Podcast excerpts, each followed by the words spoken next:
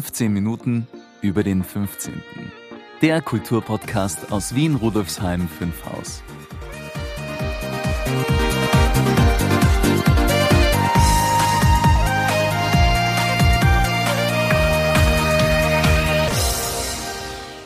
Wie ist denn die Kinderfestwoche im Museum gelaufen, liebe Brigitte? Recht gut, lieber Maurizio. Wir hatten einen anregenden Malworkshop für Jung und Alt. Das heißt, auch die Eltern und unsere Kollegin Birgit und ich haben mitgemalt. Und am Freitag kam überraschend eine Gruppe des Summer City Camp vorbei. Sehr nette Kinder. Ein Bub wusste urviel über Straßenbahnen, U-Bahnen und Autobusse im Bezirk. Den habe ich schon zu einem weiteren Gedankenaustausch ins Museum eingeladen. Ah, interessant. Da höre ich dann auch sehr gerne zu. Und was genau ist das Summer City Camp? Das ist ein Ferienbetreuungsprogramm für Schulkinder von 6 bis 14 Jahren. Organisiert wird es gemeinsam mit der Stadt Wien seit Sommer 2019. An mehr als 30 Standorten werden dabei mehr als 30.000 Kinder an 44 Tagen betreut und erhalten in ganz Wien abwechslungsreiche Angebote mit Sport, Spiel und Spaß. Und bei uns gibt es zusätzlich noch Wissen und leckere Snacks. Ja, schön, dass diese Gruppe bei uns im Museum war. Vielleicht sollten wir da nächsten Sommer mit dem Summer City Camps noch enger zusammenarbeiten. Gute Idee. Das kommt gleich auf unsere To-Do-Liste. Erledigt. Brigitte, wer ist denn diesmal dein Interviewgast? Wenn es nach der Tradition geht, wäre ja wieder ein fiktives Interview dran. Also ein Interview mit einer Person, die eigentlich keine Interviews mehr geben kann, weil sie schon verstorben ist. Du hast ganz recht, lieber Maurizio. Wir halten uns an unsere Traditionen und es gibt das jährliche ganz besondere Interview. Und wer ist es diesmal? Mein fiktiver Interviewgast ist der Bildhauer Anton Hanak. Ah, den kenne ich. Aber was hat er mit dem 15. Bezirk zu tun? Das wirst du gleich erfahren, lieber Maurizio. Da bin ich aber schon sehr gespannt. Legen wir los? Na klar, lieber Maurizio. Zuerst begrüße ich noch, wie üblich, unsere Hörerinnen und Hörer. Hallo und herzlich willkommen zur 65. Folge von 2x15 Minuten über den 15. Mein Name ist Brigitte Neichel. Unterstützt werde ich von meinem Kollegen Maurizio Giorgi. Warum wir inzwischen bei 2 mal 15 Minuten gelandet sind, erfahren Sie übrigens in Folge 47. Den Link finden Sie in den Shownotes. Im Folgenden bleiben wir aber einfachheitshalber bei der gewohnten Bezeichnung 15 Minuten über den 15. Wir haben es ja mit den Traditionen. Dieser Podcast wird Ihnen präsentiert vom Bezirksmuseum Rudolfsheim 5 Haus, dem Veranstaltungsmuseum im Herzen des 15. Bezirks. Das Museum bietet Ausstellungen, Veranstaltungen und Events für Erwachsene und Kinder und diesen Podcast. Mehr dazu finden Sie auf www.museum15.at. Und als Info, das gesamte Interview wäre zu lang für eine Folge gewesen. Trotzdem diese ja jetzt schon zweimal 15 Minuten dauert. Sie hören also heute den ersten Teil, liebe Hörerinnen, liebe Hörer, und am Freitag, dem 18.08., dann den zweiten Teil. Und jetzt geht's los. Ich spreche heute mit dem Bildhauer Anton Hanak. Einige seiner berühmtesten Werke sind die Viktor Adler Büste für das Denkmal der Republik auf der Ringstraße das Kriegerdenkmal Schmerzensmutter am Zentralfriedhof und die Porträtfigur des Anatomen Emil Zuckerkandl im Arkadenhof der Wiener Universität. Und auch die Doppelrelieffiguren auf dem Kaufhaus Staffer in der Mariahilferstraße 120, damals noch Mariahilfer Zentralpalast, wurden von Anton Hanak gestaltet. Herr Professor Hanak, danke, dass ich heute mit Ihnen sprechen darf in einem ganz besonderen Interview. Besonders, weil Sie ja eigentlich. Nicht mehr leben. Nur heraus mit der Sprache. Mich stört das keineswegs. Mein Tod ist ja nun schon. Fast 90 Jahre her. Na sehen Sie, länger als ich gelebt habe. Es handelt sich um ein Interview, haben Sie gesagt. Was interessiert Sie denn? Zu meinen Werken haben Sie ohnehin schon etliches gesagt und verschonen Sie mich mit dem Professor. Titel haben hier, wo ich jetzt bin, keine Bedeutung mehr. Natürlich, wie Sie wünschen. Ich würde gern mit Ihnen über Ihre Kindheit und Jugend, vor allem Ihre Lehrzeit im 15. Bezirk sprechen und auch über ihre Ausbildung in der Allgemeinen Bildhauerschule, die seit 1962 Akademie der Bildenden Künste heißt. Und auch über ihre Zeit in Langenzersdorf. Interessante Themen, die Sie da ansprechen. Es erfreut mich außerordentlich, dass ich nochmals in Erinnerungen an die Anfänge meines künstlerischen Schaffens eintauchen kann. Trotzdem keineswegs sämtliche Erinnerungen von angenehmem Charakter sind. Was also ist nun Ihr Anliegen? Solange ich nicht 200 Stunden Motel sitzen muss, wie bei Zerlacher, soll mir alles recht sein. Nein, keine Sorge, so lange wird es nicht annähernd dauern. 15 Minuten, maximal 20. Ich beginne also gleich, wenn es Ihnen recht ist? Ja, beginnen Sie. Sie sind am 22. März 1875 in Brünn geboren, damals Österreich-Ungarn, heute Tschechische Republik. Wie ist Ihr Leben bis 1889 verlaufen? In diesem Jahr sind Sie ja nach Wien und schließlich in den 15. Bezirk, in den damaligen Vorort Fünfhaus gekommen. Nun, mein Vater hieß Johann Hannack, 1852 geboren. Er erlernte in Brünn das Handwerk eines Zimmermalers und Vergolders. In Brünn lernte mein Vater meine Mutter kennen. Sie war Dienstmagd in einer Kaufmannsfamilie und stammte aus Iglau. Meine Mutter hieß Maria Havlicek, 1851 geboren. Ich bin der Erstgeborene. Als meine Schwester zur Welt kam, eineinhalb Jahre nach mir, musste ich aus dem Haus und wurde nach Iglau zu meinen Großeltern gebracht. Dort bin ich bis zu meinem fünften Lebensjahr geblieben. Meine Tante Franziska, Schwester meiner Mutter, hat mich eigentlich aufgezogen. Das Hausregiment führte meine Großmutter. Ihr zur Seite stand ihre älteste Schwester. Die Wirtschaft im Hause meines Großvaters war sehr streng und mustergültig, weil eben die Großmutter die tüchtige Bäuerin war. Ich war also meiner jungen Tante überlassen, mit dem Großvater ging ich in den Wald Schwämme suchen oder in die nächste Ortschaft, in die Walk. Fische mit der Angel fangen war seine größte Leidenschaft. Und dann dieselben zubereiten. Er kochte auch ausgezeichnet und war ein heiterer Sänger. Ich musste mitsingen und sehe ihn noch vor mir, sitzen am Werkstadel, vor einem Berg von zerrissenen Schuhen, die er alle hätte richten sollen. Ja, wenn es draußen nicht gar so schön gewesen wäre. Dieses Paradies hat bis zu meinem fünften Lebensjahr gedauert. Was passierte dann? Ich wurde eines Tages besonders angezogen und mein Großvater und ich zogen fort. Also wir sind eines Tages in der Eisenbahn gesessen. Mein Großvater und ich, beide zum ersten Mal. Diese Fahrt hat mich ganz aus den Gleisen gebracht und ich habe fast nur geweint. Bald waren wir in Branowitz und auch bei meinen Eltern. Hier begann die erste große Katastrophe meines Lebens. Fremde Menschen, die keine Zeit haben, und von einem Fünfjährigen schon alles vollkommen verlangen. Meinem Vater war an mir nichts recht. Ich stand nicht richtig und auf seine Fragen gab ich keine Antwort und weinte nur. Es ist selbstverständlich, dass er mich streng anfuhr und auch die Mutter war sehr streng zu mir. Wenn ich auf die Gasse musste, gab es gewiss Streit und Rauferei mit den Kindern, weil sie mich fortwährend wegen meiner roten Haare hänselten und ins Gesicht schlugen.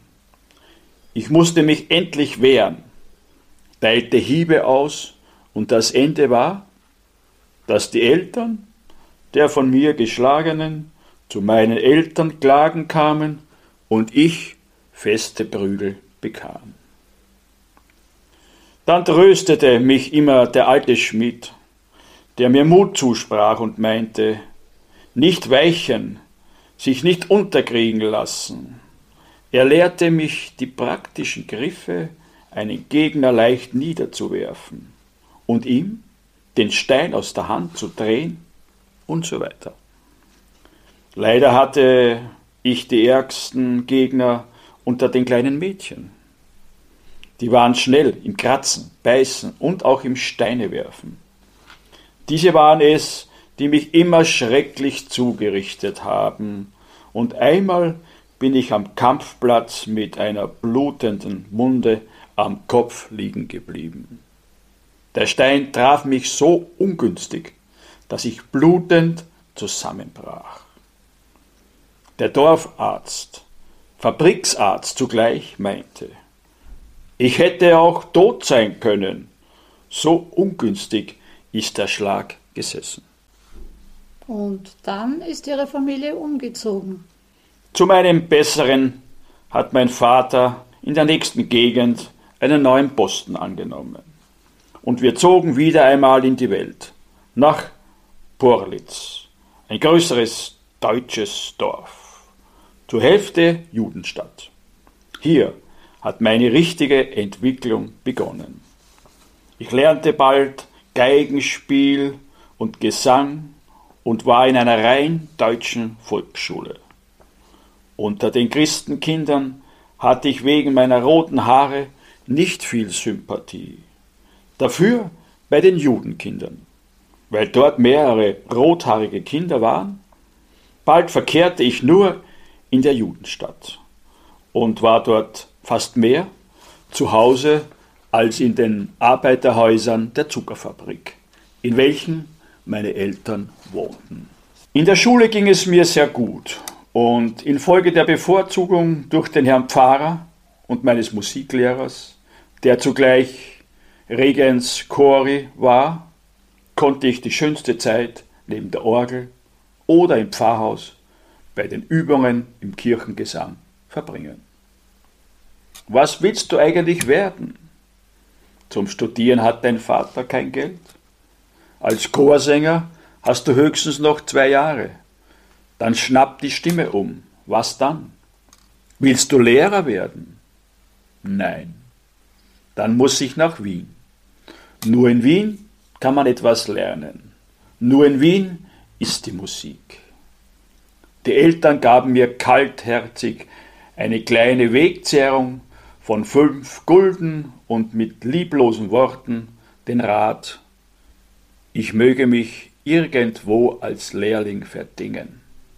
Nur heimkehren möge ich nicht, ehe nicht etwas Rechtes aus mir geworden sei. Wie war Ihre Ankunft in Wien? Die Fahrt über die Nordbrücke mit ihren unheimlichen Bögen ließ mich, 14-jährigen Träumer, erstarren. Wien, Wien. Die Reisenden erheben sich und greifen nach ihren Koffern, ihrem Gepäck. Alles steigt aus, dann kommt unten der Gang, wo die Verwandten und Bekannten warten. Auf mich wartet niemand. Irgendwohin muss ich mich wenden. Es zog mich zum Pratersterben. Ich sah zum ersten Mal ein Denkmal das Degethoff-Denkmal. Wer es ist, was es bedeuten soll, warum es dastehe, keine Ahnung. Auch der Wachmann, den ich frage, weiß es nicht. Wer macht solche Denkmäler? Nach langem Fragen erfahre ich den Namen dieser Handwerker oder Künstler, die Bildhauer. Sie gingen dann in ein Lehrlingsheim. Was haben Sie dort erlebt? Der Leiter des Heimes prüfte meine Papiere, ein Abgangszeugnis der fünfklassigen Volksschule in Porlitz. Dann eine Bestätigung, dass ich um einen Heimatschein angesucht habe und derselbe innerhalb von acht Tagen geschickt wird.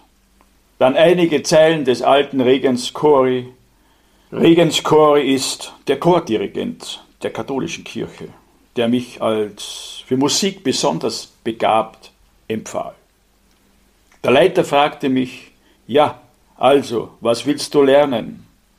Ich sagte, ich möchte zur Musik oder Bildhauer werden. Der Zwicker fiel dem Leiter des Heimes herunter.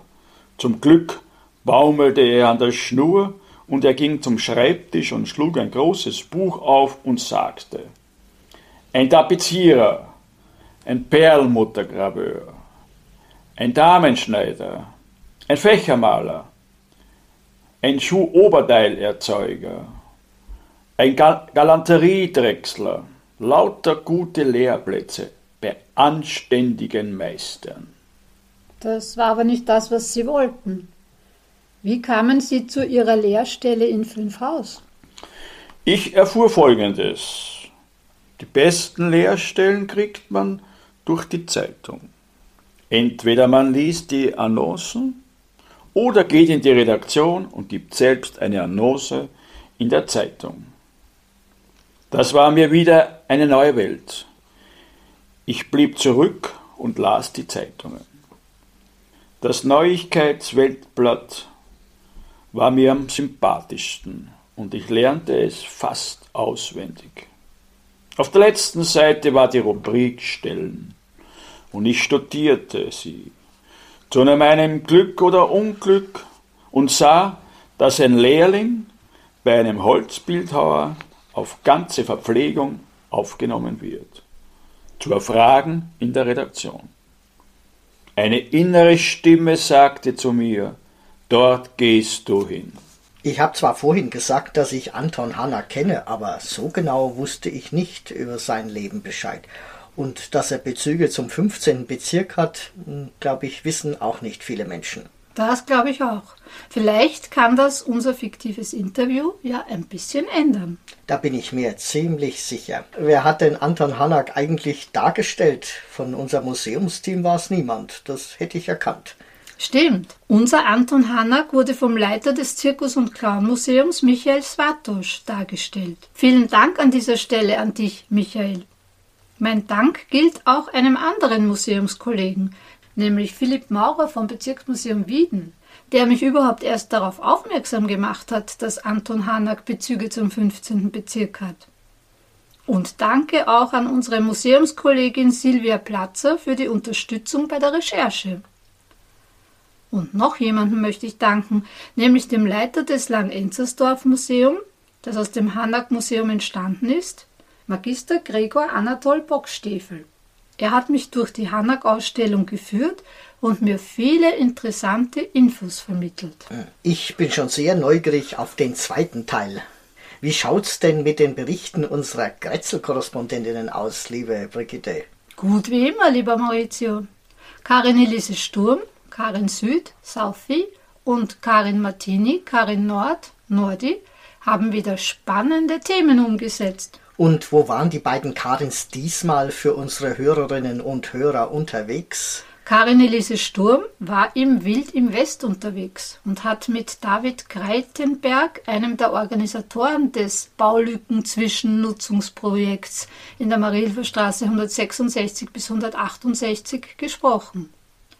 Was hast du alles erfahren, liebe Karin? Hallo, liebe Hörerinnen und Hörer. Hallo, Brigitte und Maurizio. Diesen Monat habe ich, endlich möchte ich fast sagen, für unseren Podcast das Wild im West besucht und durfte mit einem der Organisatoren, David Kreitenberg, ein wirklich sehr interessantes Gespräch über Vergangenheit, Gegenwart und Zukunft des Wild im West in der äußeren Marilfer Straße führen. Viele von Ihnen wissen es vielleicht, seit nunmehr zwei Jahren wird die Baulücke auf der Höhe Mahü 166 bis 168 als Zwischennutzung bespielt und wie das genau aussieht, konnte ich mit meinem Gesprächspartner klären. Das Wild im West ist in erster Linie, würde ich sagen, erstmal eine Bar, mhm. ein Biergarten, so als Starting Point. Mhm. Dann gibt es ähm, eine Ausstellungsfläche, der Kiosk. Mhm. Um, der wird betrieben von der Anna Lust. Das ist das Studio Size. Es gibt Workshops. Es gibt verschiedene Protagonisten, zum Beispiel auch das Moisture Ride. Das ist eine Flinter-Gruppe Gruppe, die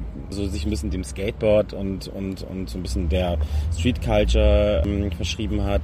Die machen hier Lesungen, auch Graffiti-Workshops mhm. schon gemacht.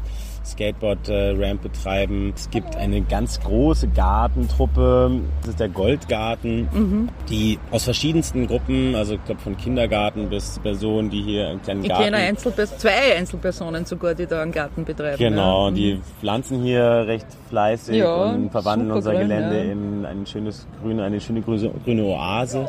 Dann gibt es die Natalie. Die Natalie macht hier in ihrem Container einen kleinen Vintage-Laden, mhm. verkauft Kleidungsstücke. Dann gibt es kleine Küchen Küche, das wird wechselhaft betrieben. Wir haben ein kleines Theater, was jetzt momentan noch nicht so viel genutzt wird, aber dennoch hier am Platz steht und letztes Jahr aktiv war. Wir haben ansonsten Flohmärkte jeden ja, Samstag und Sonntag, die wahrscheinlich so stadtbekannt geworden ja. sind in den letzten Jahren und das ist jetzt so ein bisschen, glaube ich, so die Hauptprotagonisten. Dann haben wir immer wieder Veranstalter, die hier was machen, viele DJs, ein Speed-Dating-Event mhm. einmal im Monat ah, oder jede zweite, jede zweite, Woche äh, am Mittwoch. Okay. Solche Sachen, Konzerte einmal im Monat, dann immer so Kurzfilme oder lokalisch begleitete äh, Stummfilme mhm. aus den 30er Jahren. Mhm.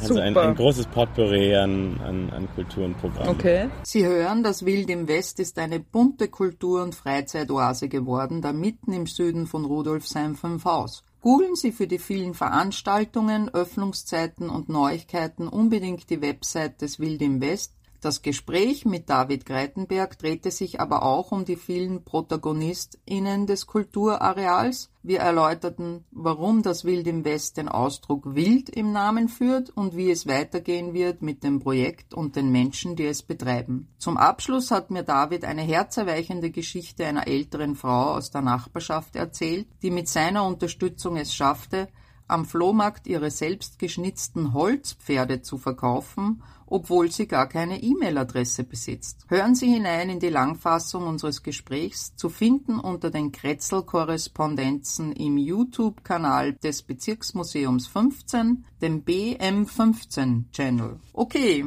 das war es also, mein Kretzelflash aus dem Süden von Rudolfsheim 5 Haus. Ich verabschiede mich von Ihnen allen und gebe zurück an das 15 Minuten über dem 15. Studio. Danke für deinen Bericht. Die Langfassung des Interviews mit David Kreitenberg finden Sie auf unserem YouTube-Kanal und im Blogartikel. Liebe Hörerinnen, lieber Hörer. Die Links dazu gibt's in den Shownotes. Baba Karin. Baba aus dem Wild im West. Das bunte, vielfältige Treiben des Wild im West passt ja sehr gut zum 15. Bezirk. Ich werde da sicher noch das ein oder andere Mal vorbeischauen. Und was hat Karin Martini für uns vorbereitet? Karin Nord sammelt diesmal akustische Eindrücke aus dem Rohrauer Park und dem Forschneritsch Park. Das wird sicher wieder gewohnt anregend für Ohr und Geist. Davon bin ich überzeugt. Liebe Karin, wie lief dein Walk in the Park? Hallo Brigitte und Maurizio, liebe Hörerinnen und Hörer. Es ist ein heißer Sonntag im August und ich habe mir gedacht, ich schnappe mir ein Buch und mache es mir in einem der Parks im Norden von Rudolfsheim 5 Haus gemütlich. Die Auswahl fällt gar nicht so leicht. Wussten Sie, dass es allein im nördlichen Bezirksteil fünf Parks, fünf Parkanlagen und drei Grünanlagen gibt? Die drei größeren Parks, den Märzpark, den Vogelweidpark und den Redhoffer Park, kennen Sie wahrscheinlich. Aber waren Sie schon einmal im Rohrauer Park oder im Forschneritsch Park? Ja, genau, der Forschneritsch Park, wo Simon für das Projekt Blickwinkel, von dem ich in meiner letzten Kretzel-Korrespondenz berichtet habe, unter einer Parkbank einen Hinweis versteckt hat. Ich habe mich also dazu entschlossen, diese beiden Parks zu erkunden und sitze gerade im Rohrauer Park. Er liegt im nordwestlichsten Teil von Rudolfsheim 5 Haus zwischen Marisch-Siedlung, Schöllerweg, Minziogasse und Gablenzgasse. Er wurde 1920 angelegt und ist nach Alois Rohrauer benannt. Der gründete 1895 gemeinsam mit Karl Renner den Touristenverein Die Naturfreunde und war dessen Obmann und später Ehrenpräsident. Seit 2009 befindet sich unter einem Teil des Rohrauer Parks eine Tiefgarage, bei deren Errichtung der Park umgestaltet wurde. Dabei wurde aber auf den alten Baumbestand Rücksicht genommen. Und so spenden die alten Silberlinden den Parkbesucherinnen auch heute noch ihren Schatten. Und auch die Blickachsen Richtung Kahlenberg und Schloss Wilhelminenberg sind noch erhalten. So von den beiden Bänken zur Gablenzgasse hin, auf Augenhöhe mit einer Verkehrsampel, ist der Blick auf den Kahlenberg schon sehr speziell. So, und jetzt werde ich noch einen kleinen Spaziergang zum Forschneritschpark machen. Den findet man in der Nähe des Meiselmarkts zwischen der Volksschule in der Johnstraße 40, Märzstraße und Eduard Süßgasse. So, jetzt bin ich im Forschneritzpark angekommen, zu dem meine Kolleginnen im Bezirksmuseum schon einige Nachforschungen betrieben haben. So haben sie herausgefunden, dass dieser Park ursprünglich Kaiser Franz Josef Jubiläumspark hieß und es 1927 in einer Geschäftssitzung der Bezirksvertretungen zu einer heftigen Auseinandersetzung kam, und zwar wegen eines Antrags auf Umbenennung des Parks. Nachdem sich der Antragsteller durchsetzen konnte, wurde der Park 1928 schließlich in Fortneritsch Park umbenannt auf dessen Erläuterungstafel Alfred Forschneritz 1871 bis 1917 Schriftsteller, Vertreter des Wiener Lokalhumors zu lesen war. 2017 startete übrigens ein Projekt zur Neugestaltung des Forschneritz-Parks, der umgangssprachlich auch Jonpark genannt wird, unter Beteiligung der Bürger und Bürgerinnen. Dabei wurde der Park auch um neue Spiel- und Freizeitangebote erweitert und 2018 neu eröffnet. Ja, und im Unterschied zum Rohrauer Park wird er auch viel mehr beansprucht. Also es ist wirklich reges Treiben heute hier, wie man vielleicht auch hören kann. Und da es mir hier auch ein bisschen zu laut zum Lesen ist, werde ich mich auch langsam wieder auf den Heimweg machen. Danke, dass du uns auf deine akustische Reise durch das grüne Rudolfsheim 5 Haus mitgenommen hast, liebe Karin. Tschüss und bis zum nächsten Mal. Baba und bis zum nächsten Mal. Eine tolle Idee, die oft unterschätzten Parks und Grünanlagen im 15. Bezirk akustisch näher zu bringen. Macht Lust auf einen Parkbesuch. Ganz recht. Maurizio, unser Programm im Museum ist zwar im Sommer etwas reduziert, aber auch nicht zu unterschätzen. Keineswegs, liebe Brigitte. Am 15. August, das ist diesmal ein Dienstag und ein Feiertag. Ab 19 Uhr ist wieder Podcast Partytime und zwar online via Facebook. So können auch jene teilnehmen, die nicht ins Museum kommen können oder gerade nicht in Wien sind. Seien Sie live dabei, wenn wir uns ab 19 Uhr gemeinsam die aktuelle Podcast-Folge anhören. Im Anschluss können wir dann noch miteinander plaudern und uns über die Themen der Folge austauschen. Den Link zum Einstieg finden Sie in den Shownotes. Und am Freitag, dem 25. August ab 20 Uhr, gastiert bei uns im Museum nun schon zum zweiten Mal die Liedermacherinnen Liedermacher Lounge. Musikalischer Gast ist die niederösterreichische Liedermacherin Vicky Hallo. Sie erzählt in ihren Liedern Geschichten. Zwischen Sehnsüchten und Träumen verstecken sich Szenen aus dem Alltag, die mit starken Melodien lebhafte Bilder malen. Oft sind es die leisen Töne, die am lautesten nachklingen. Die Moderation übernehmen André Blau und Kathi Kern. Anmelden können Sie sich auf unserer Webseite unter www.museum15.at-veranstaltungen. Der Organisator André Blau hat das so schön formuliert. Er meint, dass unser Museum mit seinem atmosphärischen Kulturraum einen attraktiven Rahmen für die Veranstaltung bietet. Schön und treffend. Jetzt bleibt mir nur noch eine Frage offen. Was gibt's denn in der nächsten Folge von 15 Minuten über den 15. für unsere Hörerinnen und Hörer, liebe Brigitte? Im September gibt es passend zum Schulanfang Ausschnitte aus Interviews zum Thema Schule. Die Gespräche hat unsere Kollegin Erika Trüdi bei der Eröffnung des Tages der Bezirksmuseen am 12.03. geführt. Das Thema unserer Sonderausstellung lautet ja Bildung in Rudolfsheim 5 Haus, einst und jetzt. Da bin ich schon gespannt. Zum Thema Schule haben wir ja alle so unsere Erinnerungen. Ja, so ist es, lieber Maurizio. Wir kommen wieder zum Ende dieser Folge. Vielen Dank für deine Unterstützung. Es war mir wie immer ein Ehrenamt, liebe Brigitte. Baba und ciao.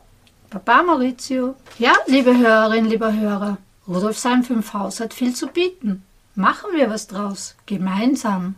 Wenn Sie Ihr Wissen über die Geschichte des 15. Bezirks erweitern möchten, wenn Sie kulturelle und gesellschaftspolitische Themen schätzen, wenn Sie gespannt auf interessante Menschen und Themen aus Vergangenheit und Gegenwart im 15. Bezirk sind, dann sind Sie bei uns richtig.